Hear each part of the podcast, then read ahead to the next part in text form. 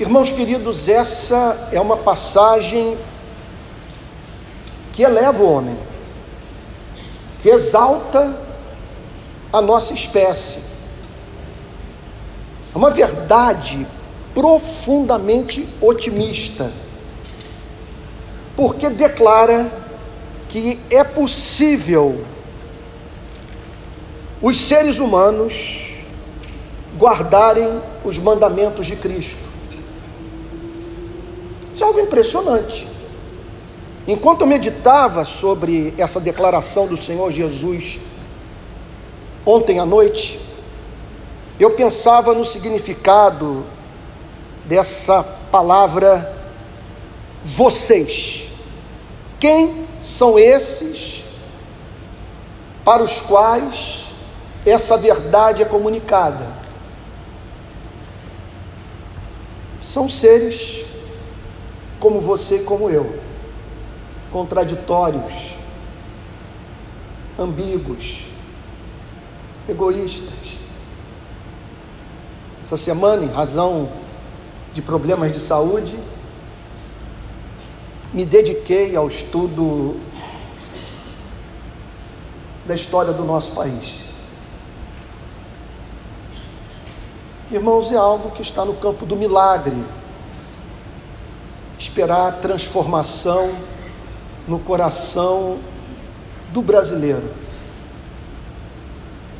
Porque eu confesso a vocês que ontem, depois de ter lido durante a semana a história concisa de Portugal, Casa Grande Senzala, a história do Brasil do Eduardo Bueno, é, Viagem à Terra do Brasil de Jean Delery, calvinista, que Calvino mandou para o nosso país no, em 1500, 1557.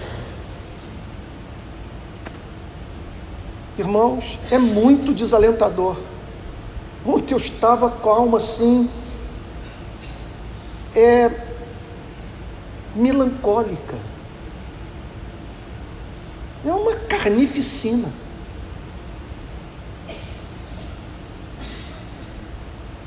O que nós fizemos com os índios, que fizemos com os negros, que os portugueses fizeram uns com os outros o que os índios faziam com os índios, que depois os negros fizeram com os negros. É um banho de sangue. É uma história de totalitarismo, de prepotência, de desigualdade, de exploração, de genocídio. E aí, ontem à noite, eu meditava sobre essa passagem que me fez recobrar o fôlego e a esperança de um ministério de pregação transformar pessoas e fazer com que homens e mulheres egressos dessa cultura violenta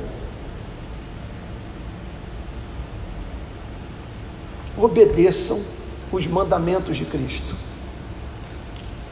Vivam a vida de amor que Cristo prescreveu para os seus discípulos. Essa é uma passagem também que oferece uma resposta a uma crítica indireta que o pai da psicanálise, Sigmund Freud, faz ao cristianismo. Freud fala sobre a formação de sociedades psicopatológicas e que tem como característica expectativas em relação ao ego irrealizáveis.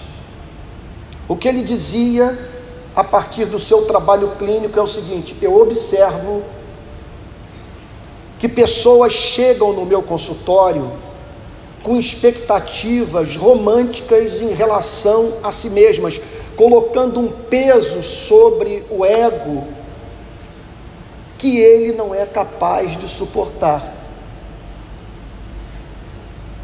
Contudo, essa passagem fala sobre a possibilidade de falarmos sobre, acerca de ética, valores morais, amor, serviço a Deus e ao próximo, sem que isso desague na neurose, sem que enlouqueçamos, sem que o trabalho de púlpito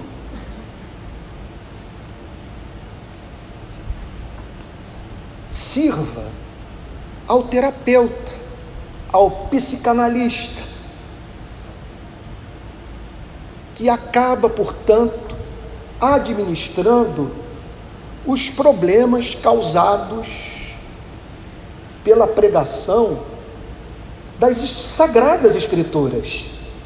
O Senhor Jesus, nessa passagem, declara que é possível a observância dos seus mandamentos. É possível seres humanos passarem por processo de humanização mediante o contato com a verdade. Agora a questão é a seguinte: como que é possível? Qual é o ambiente capaz de permitir as discussões que travamos aqui dentro sobre a forma como devemos orientar as nossas vidas, sem que isso descambe para loucura, para depressão, para o desejo inconsciente ou consciente de fugir desse mundo a fim de viver uma vida mais livre, num mundo no qual o ar se torne respirável. Aqui está o Senhor Jesus insistindo no ponto: se vocês me amam, guardarão os meus mandamentos. E que mandamentos? Dar a vida pelo próximo. Está alguém o amaldiçoando, e em razão de você ser discípulo de Jesus, bem dizer esta pessoa, orar por ela. Se teu inimigo tiver fome, dar a ele o que comer. Se tiver sede, dar a ele o que beber. Se o encontrar nu, o vestir. Solitário, e o visitar. O que essa passagem está dizendo? Que tudo isso é possível.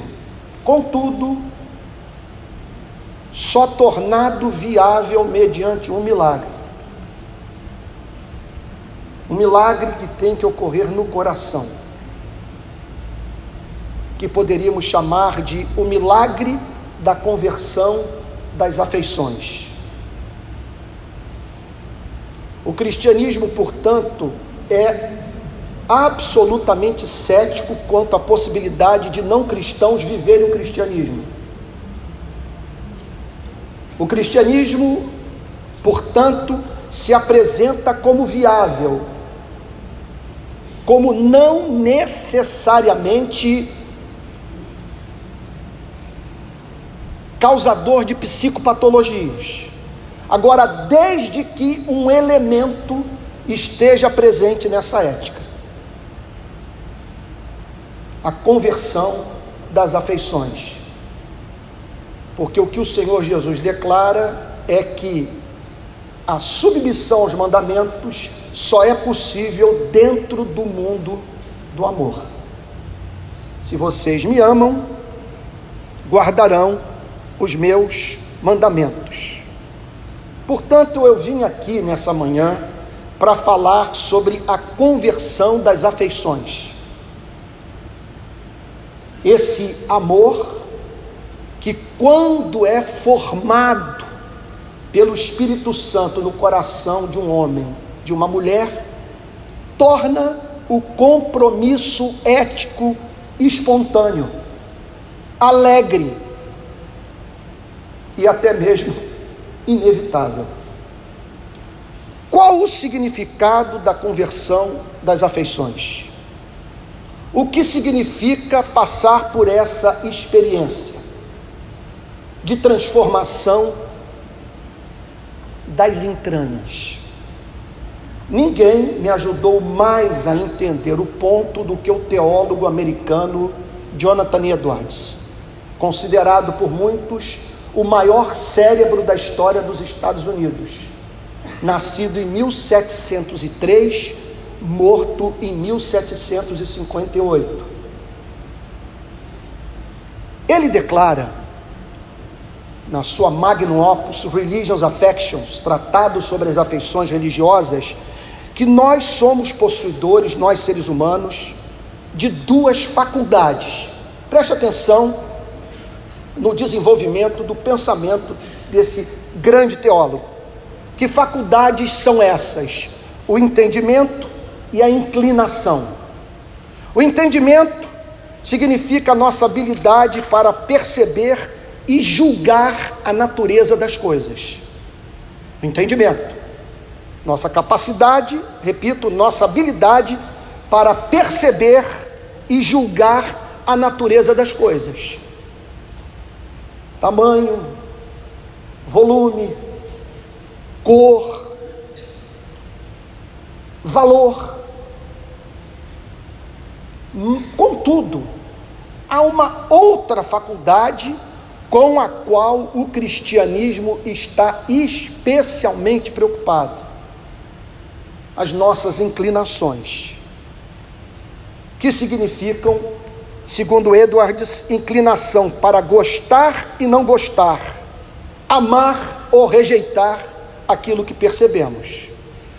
Então, de um lado, o entendimento a capacidade de avaliar as coisas. Do outro lado, as nossas inclinações. Essa capacidade de você divisar algo e com base no que os seus olhos contemplam, gostar e não gostar, amar ou rejeitar. Essa inclinação, diz Jonathan Edwards, chama-se vontade quando está envolvida em ação. Pense nessa inclinação, aversão a algo, ou, ou interesse por alguma coisa. Pense nisso. Quando essa aversão, ou esse interesse, esse amor, o move a agir, Jonathan Edwards chamava esse elemento das nossas inclinações de vontade.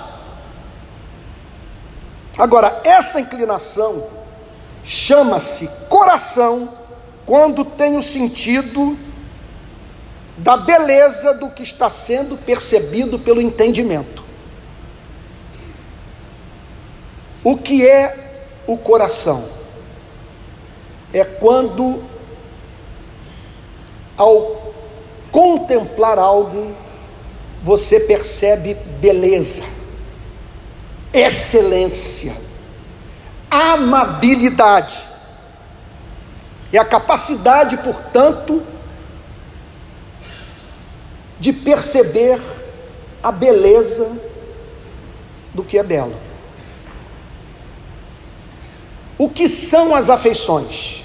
Segundo Jonathan Edwards, as afeições são os mais vigorosos e sensíveis exercícios dessa faculdade.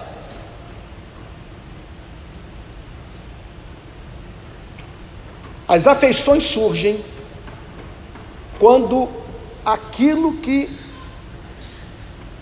os olhos contemplam é visto como tão especialmente amável excelente, desejável, que move o espírito humano ao zelo, ao amor, à alegria, à gratidão.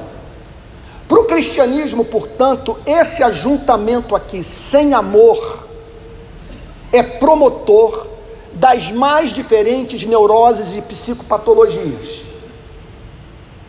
O cristianismo é insuportável para quem não ama. E nesse sentido, o cristianismo não está preocupado em saber se você é heterossexual ou homossexual.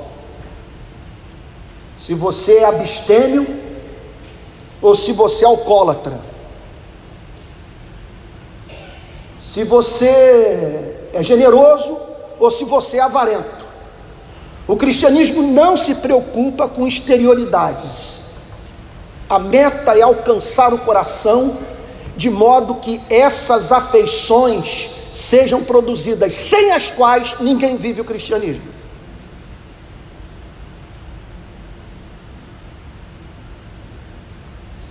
Eu pensei em usar como exemplo a história da minha relação com a minha mulher. Ela foi criada na igreja e eu criado na rua.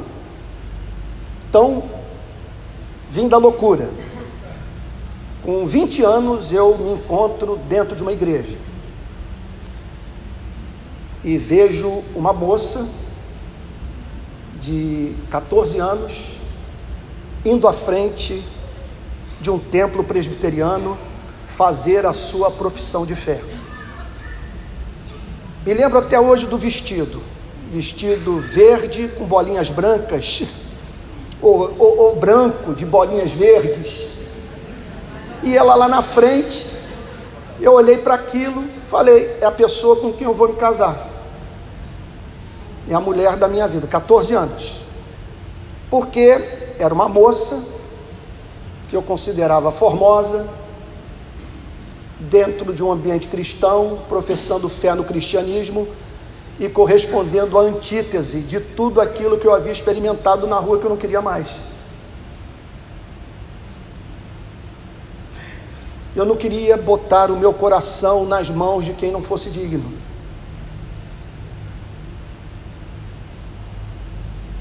Eu estava em busca de alguma coisa que até então não havia experimentado.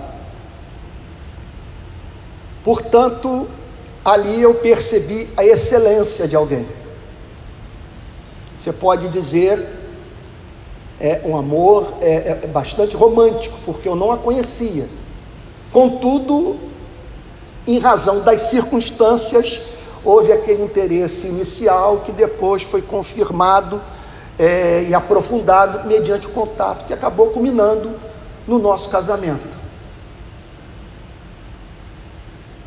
O que o cristianismo espera de nós é esse desejo de ser justo, bom, generoso, porque estamos apaixonados.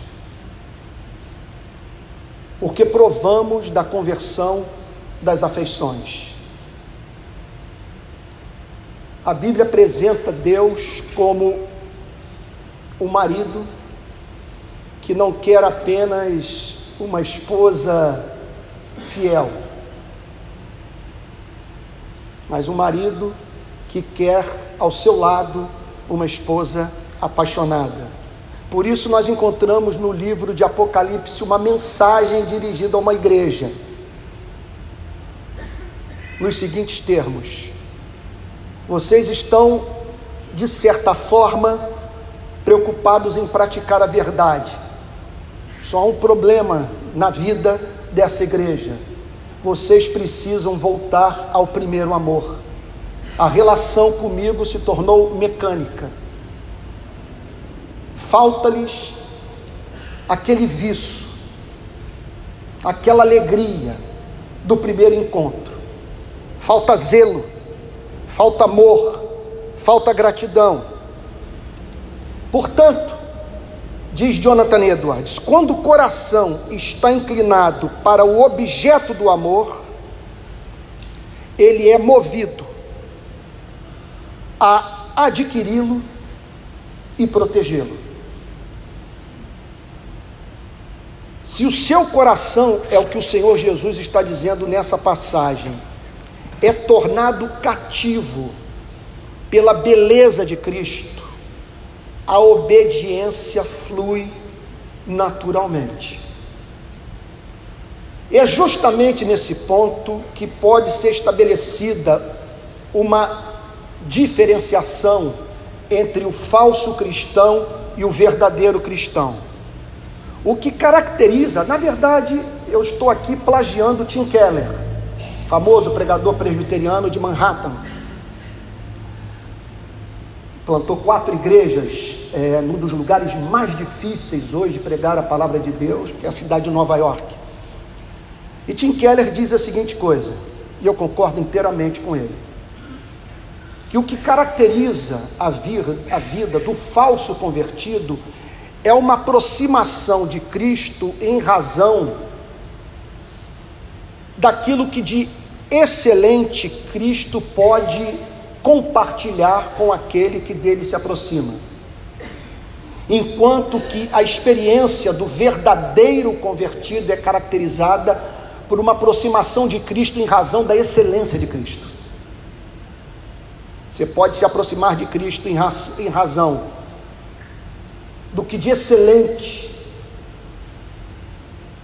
pode ser extraído dessa fé, e você pode se aproximar de Cristo em razão do Cristo que você conheceu ser absolutamente amável. Então entenda o ponto.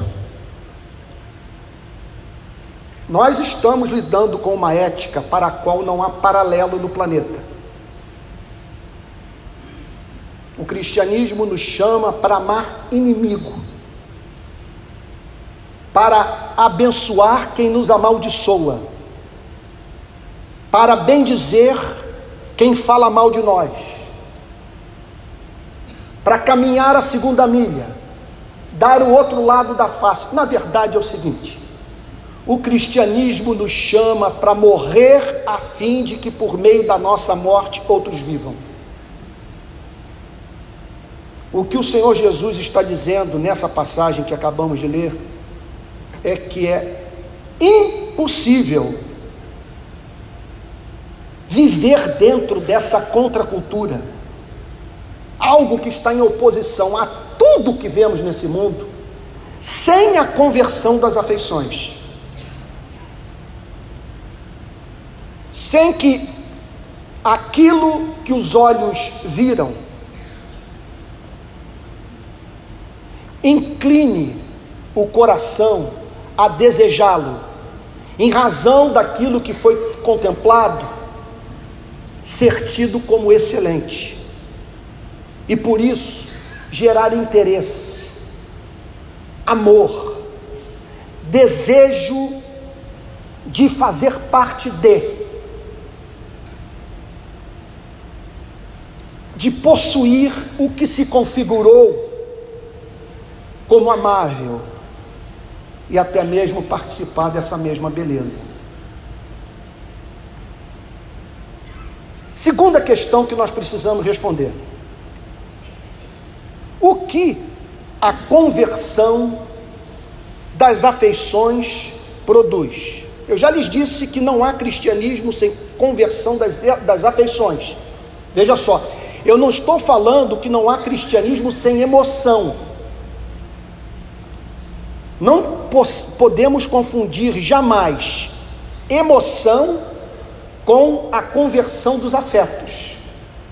Emoção pode ser algo passageiro. Se ouve uma música aqui, você chora, ela o faz lembrar da sua avó. Alguém conta uma história emocionante, é uma história que faz ateu, agnóstico, espírita, evangélico, todo chorar. Agora, outra coisa é você ter olhado para algo e ter sido levado a dizer: finalmente encontrei a pérola de grande valor, o tesouro da minha alma, o único lugar de descanso do meu espírito. O que ocorre quando um ser humano vive a experiência de Maria?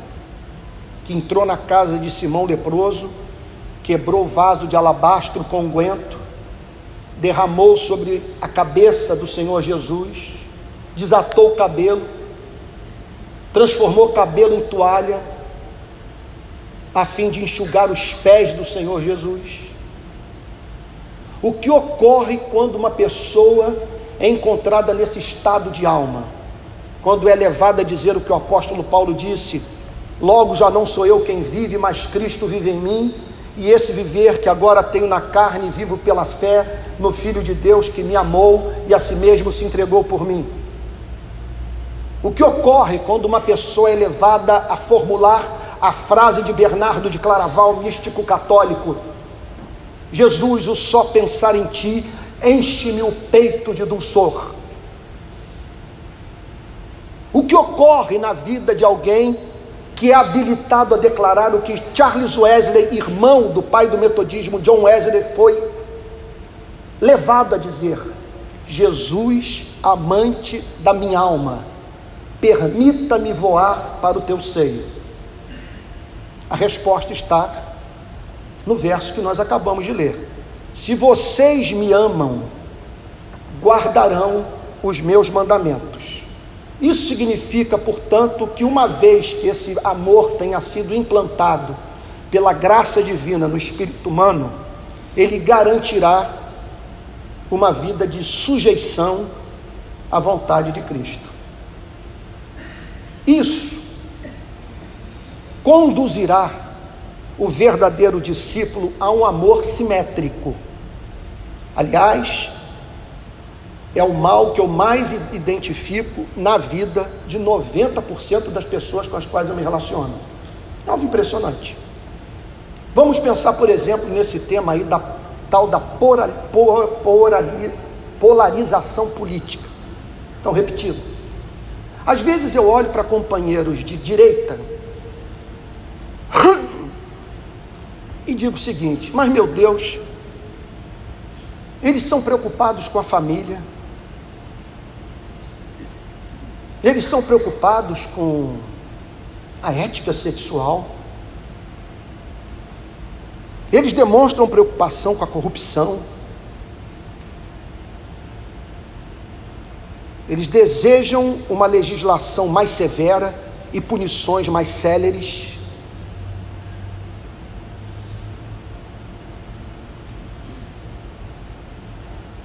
Às vezes eu olho para calvinistas. Eles dizem o seguinte: Antônio, olhe para a depravação do homem.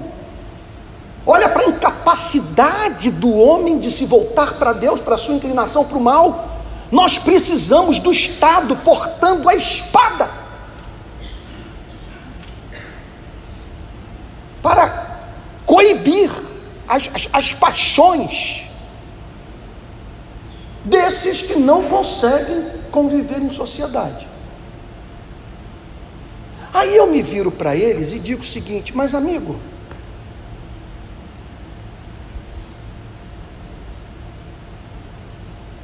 olha, até mesmo baseado nos seus argumentos, vamos dizer que você esteja certo, que o homem é visceralmente, mal, egoísta. E quero lhe dizer que o que você declara está, de certa forma, próximo do que eu creio. Eu não diria que ele é só isso. Eu vejo como esquizofrênico. Luz e sombra um ser portador da imagem e semelhança de Deus, cheio de ambiguidade. Agora, justamente por levar em consideração essa propensão ao mal, que eu quero lutar por modelos de sociedade que não funcionem como obstetras dessa maldade. Então, eu não quero brincar com economia, eu não quero brincar com fome, eu não quero brincar com desemprego. Eu não quero brincar com abuso de autoridade, com esculacho. Eu não quero brincar com blindado entrando numa comunidade arrancando os barracos. Mas aí eu olho para os amigos de esquerda, com toda a preocupação com o blindado que entrou na comunidade, desejosos de viver no modelo de sociedade mais justo, fraterno, igualitário e muitas vezes percebo que esses, nas suas relações interpessoais, são profundamente arrogantes. Não manifestam esse interesse pela humanidade pelos de sua própria casa. São péssimos maridos, péssimas esposas. Um dado que recentemente tive acesso nos Estados Unidos, dá conta que os conservadores americanos estão mais dedicados à filantropia do que aqueles que se dizem de esquerda. Olha que coisa. Porque cria-se aquela expectativa da transformação das estruturas do mal, que faz com que a pessoa perca de vista o fato de que dar pão ao que tem fome, respeitar o zelador, o porteiro do prédio,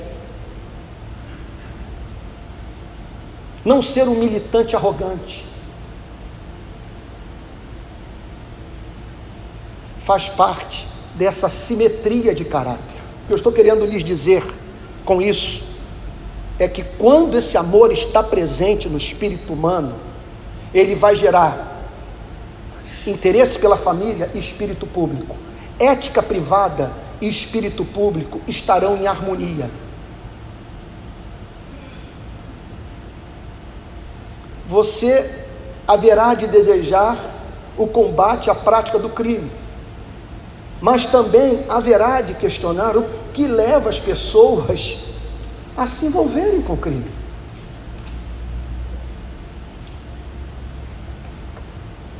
Perceberá na vida desse que tem esse amor interesse por doutrina, por experiência e pela prática do cristianismo.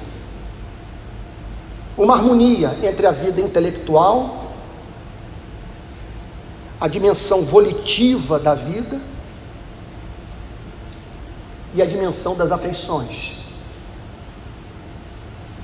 Se vocês me amam, guardarão meu, os meus mandamentos. Isso produzirá uma ética universal você não se transformará num monstro,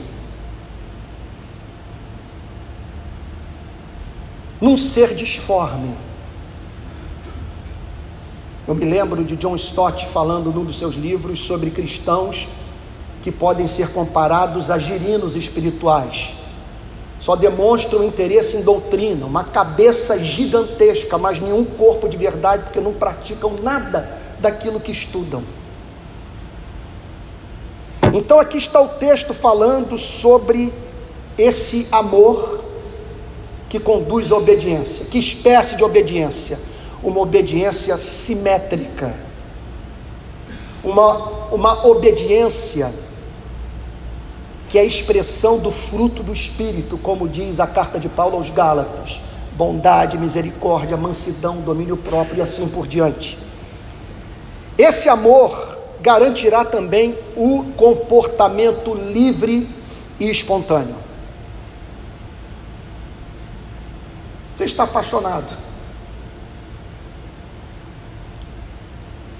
Como diz William Shakespeare, quem nunca fez loucuras por amor é porque nunca amou. E se você ama, torna-se capaz de fazer o que jamais faria se o coração não estivesse envolvido com aquilo que você é inclinado a fazer. Então, esse amor por Jesus vai garantir o comportamento livre e espontâneo e produzirá aquilo que Martin Lloyd Jones chama de senso de inevitabilidade. Você é levado, em razão desse amor, a ver o comportamento cristão como inevitável. Eu não tenho como viver de uma outra maneira. Esse amor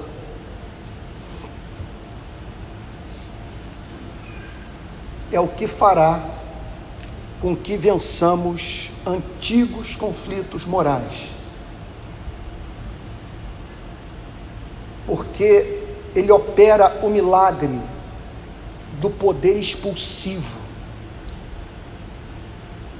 dessa adoração que diante de um objeto tão santo, tão belo, tão excelente, expulsa as paixões menores do coração.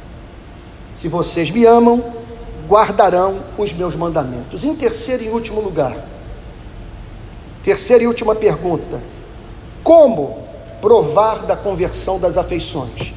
Eu já lhes respondi duas perguntas. Vamos tentar pegar aqui o, o, a linha de pensamento? O que, é que eu estou querendo lhes dizer? Que ninguém vive o cristianismo se não passar pela conversão do coração. Que não há cristianismo sem afeições santas. Nós, seres humanos, somos possuidores de duas faculdades: a do entendimento e a das inclinações. Com entendimento, nós avaliamos o que vemos, e as nossas inclinações são que nos movem a nós nos aproximarmos do que vemos ou dele nos afastarmos. Quando aquilo que contemplamos é tido por nós como excelente, como amável, como precioso, se passa a ser considerado por você e por mim como pérola de grande valor, inevitavelmente produzirá no coração as afeições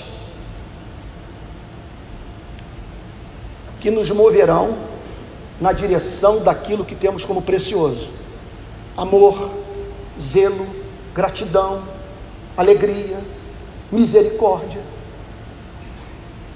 Afeições sem as quais ninguém vive o cristianismo. Portanto, eu procurei responder em conexão a isso uma duas perguntas. Número um, o qual o significado da conversão das afeições? Número dois, o que a conversão das afeições produz? Última pergunta dessa manhã. Como provar da conversão das afeições? Como amar uma pessoa que você nunca viu?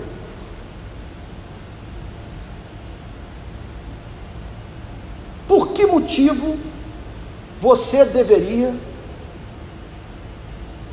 amar a Jesus Cristo? Se você tem interesse por isso, se você Gostaria de sentir o que Maria experimentou na casa de Simão leproso?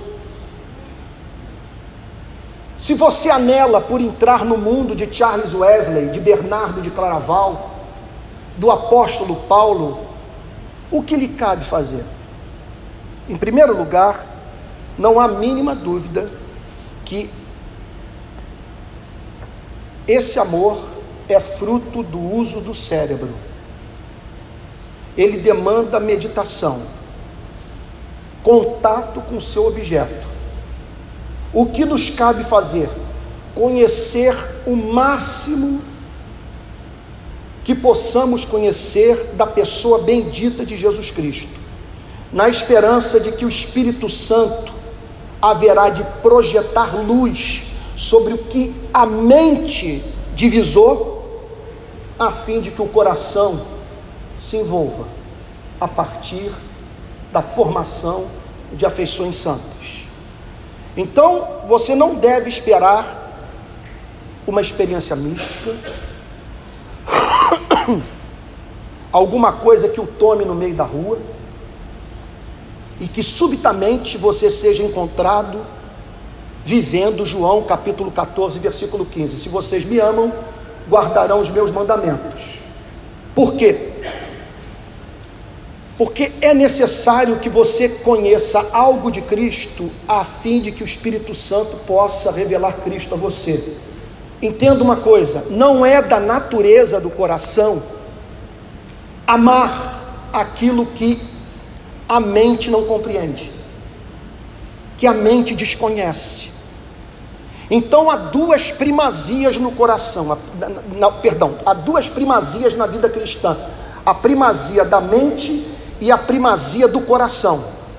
O coração não pode se regozijar com aquilo que a mente não viu, não contemplou, não divisou. Agora, o que muitas vezes nós não entendemos é que é possível termos um conhecimento intelectual da verdade sem experimentarmos a conversão do coração.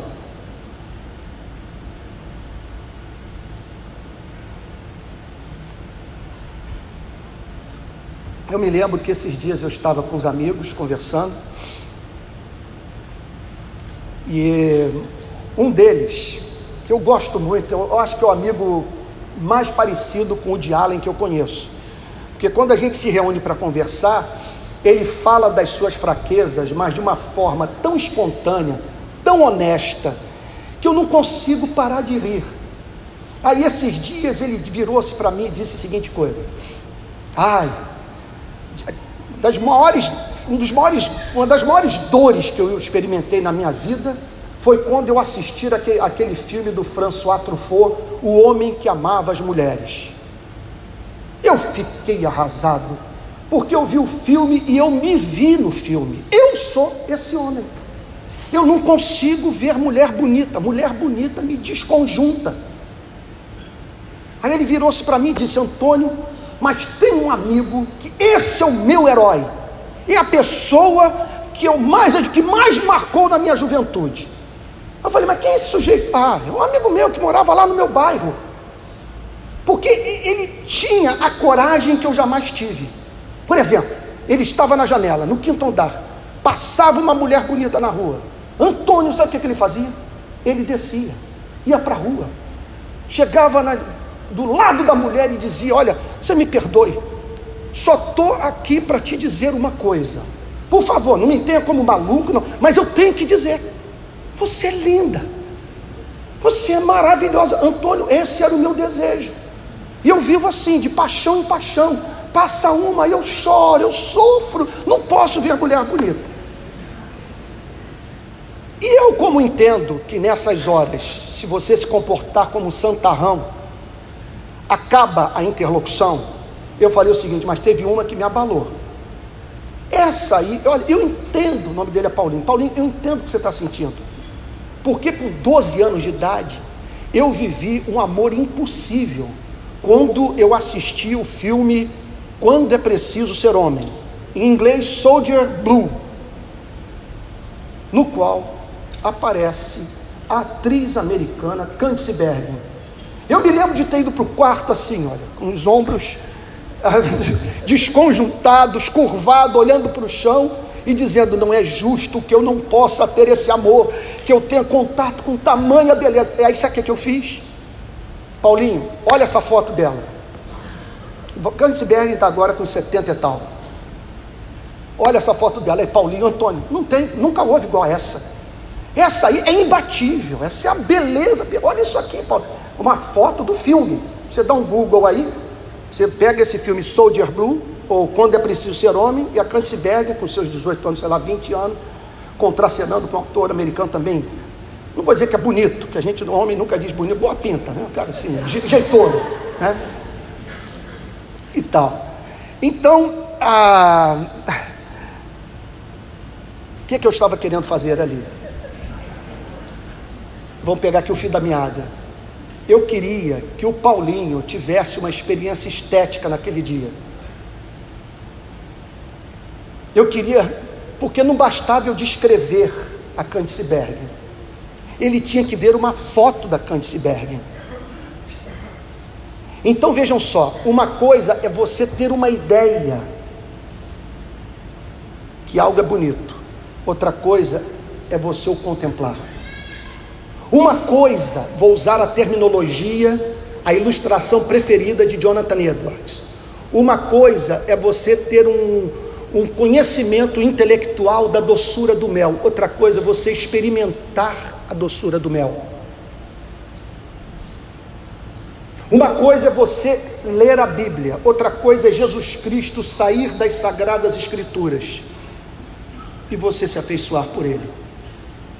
É sobre isso que o Senhor Jesus está dizendo.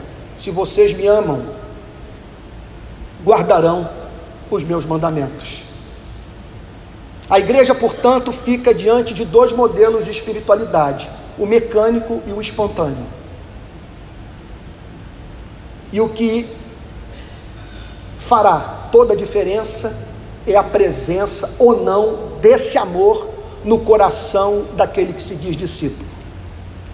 Se há esse amor, se há esse amor, o comportamento será inevitável. Então vejam, eu estou procurando responder uma questão central. Vejam, ninguém vive o cristianismo se não se tornar cristão. Uma pessoa tem a sua conversão consumada, se torna cristã, quando passa por uma conversão das afeições. Estão acompanhando o pensamento? Então, a minha preocupação como pastor, a minha meta, na verdade, nessa manhã, é levar a igreja a uma experiência com esse amor. Eu estou aqui querendo apresentar a foto da Kantzberger. Eu estou aqui querendo falar de Jesus Cristo, apresentar a beleza de Jesus Cristo, na esperança de que você se afeiçoe por Jesus Cristo e que você o faça também por si mesmo. E qual é o caminho? E o que eu estou insistindo com vocês, que o caminho não é ficar gritando, levantando as mãos aos céus e pedindo uma experiência. O caminho é a leitura das Sagradas Escrituras que veja só, fará com que você mantenha contato com o material a ser iluminado pelo Espírito Santo e que o permitirá a, a conhecer a beleza de Cristo. Mas se você não conhece as, as Sagradas Escrituras, o Espírito Santo não tem o que iluminar. Estão entendendo o ponto? Então a primeira coisa é meditar nos Evangelhos. Deixa eu dar um testemunho. Eu não sei, é, assim, se a pregador que, tenha, que venha sendo mais abençoado pelas suas próprias pregações do que eu mesmo. Eu diria, não é nem tanto abençoado pelas minhas próprias pregações, mas o tipo de exercício espiritual que o meu ofício na igreja me força a fazer, e graças a Deus eu faço com alegria. Eu assumi com essa igreja o compromisso de levar a igreja a conhecer Jesus Cristo. Portanto, de quatro, cinco anos para cá, todos os domingos nós estudamos a biografia de Jesus Cristo. O fizemos durante dois ou três anos estudando o Evangelho de Marcos. Estamos há dois, indo para três anos, estudando o Evangelho de João. Não fazemos outra coisa no domingo que não seja estudar os Evangelhos. Começamos com Marcos, estamos em João, e eu espero que Deus me dê vida para nós juntos estudarmos Mateus e Lucas. Eu peço a Deus graça, saúde, para poder fazer a exposição dos quatro evangelhos, verso por verso. Qual tem sido a minha experiência de púlpito? À medida que eu prego, cresce o meu encanto por Cristo. E nos últimos anos, algo da biografia de Cristo que fez com que despertasse um amor renovado no meu coração por Ele, são as passagens bíblicas que mostram Jesus Cristo em, em, conflito com a religião do seu tempo. Porque eu sou uma pessoa em crise com o protestantismo brasileiro. Eu sou uma pessoa em vias de romper com o movimento evangélico e de dizer, por favor, não inclua meu nome nisso. Eu não tenho relação com isso, esse não é meu Cristo, esse não é o meu Deus. Por favor, o que vocês estão pregando, para mim representa botar na boca de Deus o que Deus nunca falou. Eu não quero, por favor, não me chamem de evangélico, eu sou cristão. Isso é o sumo até as suas últimas consequências. Mas evangélico, o que, que significa a palavra evangélico? E quando eu vejo Cristo fazendo críticas ao modelo religioso do seu tempo, que se aplicam perfeitamente ao que as instituições religiosas estão fazendo hoje com a fé cristã, cresce o meu encanto por Jesus e a percepção do fato de que Ele é a luz do mundo. Como explicar essa capacidade de estar acima do seu tempo? E dois mil anos atrás, nos apresentar um conceito de Deus absolutamente encantador, pois foi Jesus Cristo que nos ensinou a chamar Deus de Pai. Então a primeira coisa é meditar. Em segundo lugar, se você é cristão, é olhar para a sua história para o passado, a fim de, de identificar as manifestações da misericórdia de Cristo em sua vida. Eu me lembro da morte de um pai da igreja chamado Policarpo de Esmirna. levaram Policarpo para execução. Ele é considerado um dos pais da igreja. Os historiadores contam que diante da avidez dos soldados romanos por darem cabo da vida de Policarpo de Esmirna, Policarpo, ao ser confrontado com uma escolha que lhe estava sendo apresentada, olha, você tem uma saída: negar a Jesus Cristo. Se você negar a Jesus Cristo, será poupado do martírio. Os historiadores contam que Policarpo, com 86 anos, virou-se para os seus algozes e disse: Há 86 anos eu sirvo Jesus Cristo e ele nenhum mal me fez. Como poderia maldizer ao meu rei que me salvou? E o que eu tenho a dizer é que nesse inventário da minha vida, hoje eu não sei o que seria da minha existência se Jesus Cristo, quando eu tinha 20 anos de idade, não tivesse entrado na minha vida. O caminho é estreito, mas é seguro. É caminho de paz e de alegria indizível e cheia de glória. E por fim, respondendo à pergunta: como provar da conversão das afeições? Orar, clamar a Deus. Estão lembrados da oração de Davi depois de ter adulterado com Batseba? Crie em mim um coração puro, renove em mim um espírito reto. Teve uma música que veio dos Estados Unidos, que entrou aqui nas nossas igrejas, que eu amava cantar. Cantei tanto que acabei enjoando dela, mas cantei até não poder mais. Cantava em inglês, cantava em português, pedia para cantar aqui na, nos nossos cultos. Uma música que diz o seguinte: Abre os olhos do meu coração, abre os olhos do meu coração, quero te ver, Senhor, quero te ver exaltado e bem alto, brilhando na luz da sua glória. Essa deveria ser a nossa oração. Senhor, mostre-me a tua beleza, revela-te a mim. Eu quero cair aos teus pés como Moisés, como, como Tomé e dizer: Senhor meu e Deus meu. Eu quero adorá-lo na beleza da sua santidade. Deixa eu lhe dizer uma coisa. Por quê? Porque nós só funcionamos bem assim. E um outro motivo. Que eu disse no início da mensagem. Esse ambiente, a Bíblia, os valores morais do cristianismo, os cristãos, é tudo insuportável para quem não ama.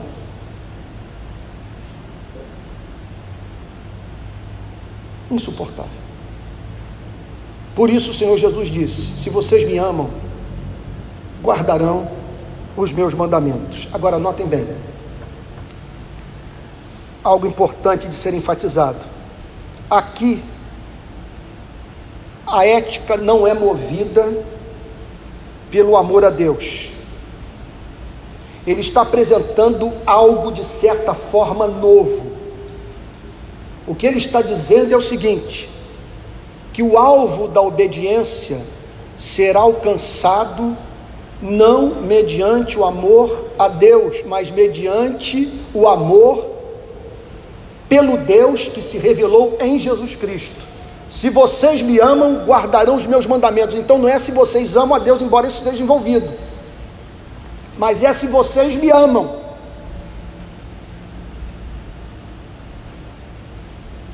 Meu Deus. O que significa amar a Cristo? Amar alguém que nos emancipou da lei. Alguém que virou-se para você e para mim e disse que o que nós nos tornamos incapazes de fazer, cumprir a lei, para sermos salvos, Ele fez por nós, nos apresentando assim o seu amor incondicional.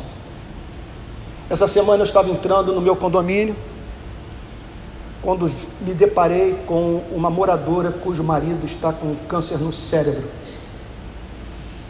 Situação dramática. E ela virou-se para mim e disse: Antônio, perdi a fé, não acredito mais em nada, queria morrer. nossas finanças estão desmoronando, mas o pior de tudo é ver o sofrimento dele. Olha, eu preferia que minha dor fosse outra, que ele tivesse me traído, mas vê-lo nesse estado, ixi, aí os filhos se aproximavam, ela pedia para os filhos se afastarem, chorando copiosamente comigo.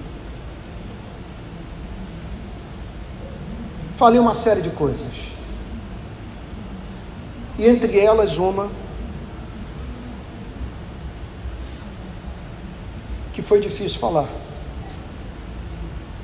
mas cuja intenção não era achatá-la mais achatada do que ela estava, mas ajudá-la a entender o ponto. Qual ponto? Que alguém no universo que ama mais o seu marido do que ela o ama. Ela virou-se para mim e disse: queria morrer, perdi o encanto pela vida. Eu amo meu marido. Portanto, diante da tentação de acreditar que ninguém ama no universo mais o seu marido do que ela o ama, ao que eu me virei para ela e disse: Olha, alguém no cosmos que ama mais o seu marido do que você o ama. Se ele arruma três amantes e bate em você, esse amor vira fumaça, porque não é da natureza humana amar incondicionalmente. O amor que Deus tem por ele não sofrerá alteração se ele arrumar três amantes é um amor eterno, é um amor perfeito. Transcende as eras, um Deus que o conheceu quando ele estava no ventre de sua mãe.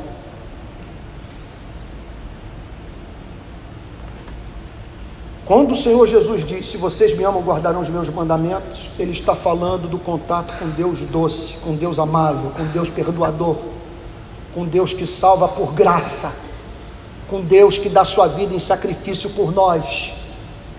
Por isso, a vida cristã é tornada viável, porque em Cristo nós recobramos o, o sentido de amar o Criador e viver para a sua glória. Permitam-me terminar fazendo cinco aplicações breves. Busque a conversão das afeições. Peça a Deus um coração novo. Essa é a promessa que o Antigo Testamento faz para essa presente geração. Dos seus pecados não mais me lembrarei e dar-lhes-ei um coração novo. Peça amor. Peça esse senso de inevitabilidade. Clame por esse comportamento tornado espontâneo em razão do poder expulsivo desse novo amor produzido por Cristo. Outro ponto, medite nas Sagradas Escrituras, porque esse amor depende do entendimento. Você pode conhecer intelectualmente esse amor sem experimentá-lo no coração, mas é impossível experimentar o amor por Cristo no coração sem que você conheça Cristo. Então é necessário que você medite nas Sagradas Escrituras, concentre-se nos quatro evangelhos e separe tempo para ler a biografia de Jesus. Em terceiro lugar, ore. Clame a Deus para que o material amealhado pela mente seja lançado para dentro do coração pelo Espírito de Deus. Quarta e penúltima aplicação. Separe moralidade de santificação. Uma coisa é viver uma vida moral correta, outra coisa é você ser santo. Moralidade lida com a obediência, santificação lida com o coração. Moralidade é preocupação em ser casto, em pagar imposto, em, sei lá, fugir das drogas. Santificação é amor, é fascínio, é paixão é senso de inevitabilidade, é alegria. E em quinto e último lugar, pregue o evangelho em vez de pregar moralidade.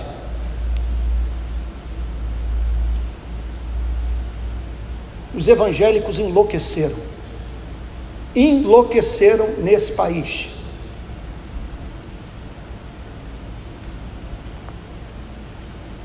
Porque estão esperando que não cristãos se comportem como cristãos. Querem legislar sobre a sexualidade alheia, não dando conta das suas próprias fantasias sexuais. O que esse texto está dizendo é que a igreja não deve estar preocupada precipuamente com orientação sexual de um ser humano, com a relação que essa mesma pessoa mantém com bebida alcoólica, ou com drogas, ou com remédio de tarja preta, se paga ou não paga imposto, a nossa preocupação é com o coração, é com a conversão das afeições. O cristianismo é cético quanto à possibilidade de uma pessoa se comportar como uma cristã sem ter passado pela conversão das afeições. Então, nossa meta não é fazer campanha em favor da boa moral e dos, dos bons costumes. O nosso chamado é para pregar o Evangelho a fim de que pessoas provem do poder expulsivo do novo amor. Que essa paixão entre, expulse as paixões menores e faça o homem com alegria viver para a glória de Deus. Se vocês me amam, guardarão os meus mandamentos. Que assim seja na sua e na minha vida, em nome de Jesus. Vamos orar?